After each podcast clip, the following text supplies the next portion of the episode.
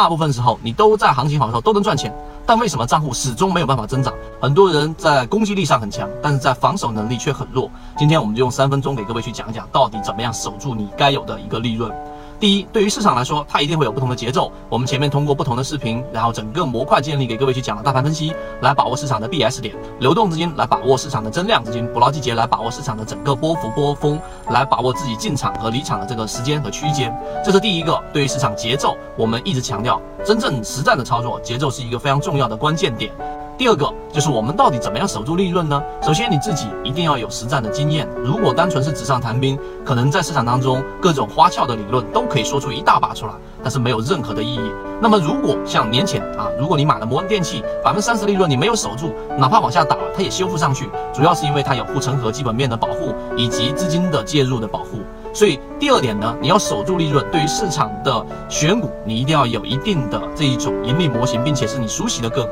第三点就是我们说你对于市场情绪的理解，很多人以为市场好像随时都可以做，五日线可以做，线上可以做，五日线下就出来吗？多么简单的道理！但是如果你对于市场的情绪和参与的大部分群体的这种心理揣摩度不足够的时候，就会直接影响到你的操作的这个准确性。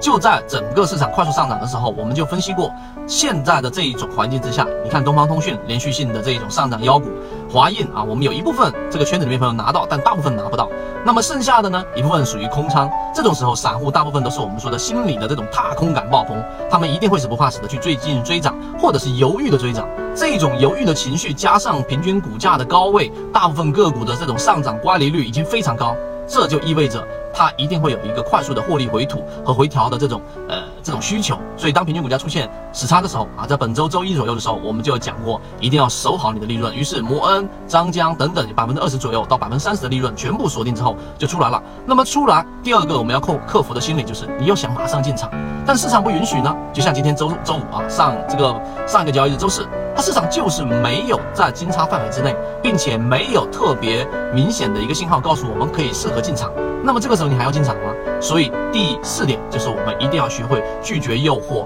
抗拒诱惑对我们的这一种啊冲击，然后让我们的非理性操操作降低到最少。你就想一想，你大部分时候你都在行情好的时候都能赚钱，但为什么账户始终没有办法增长？就是对于抵抗诱惑的这个能力不足。好，今天讲这么多，各位再见。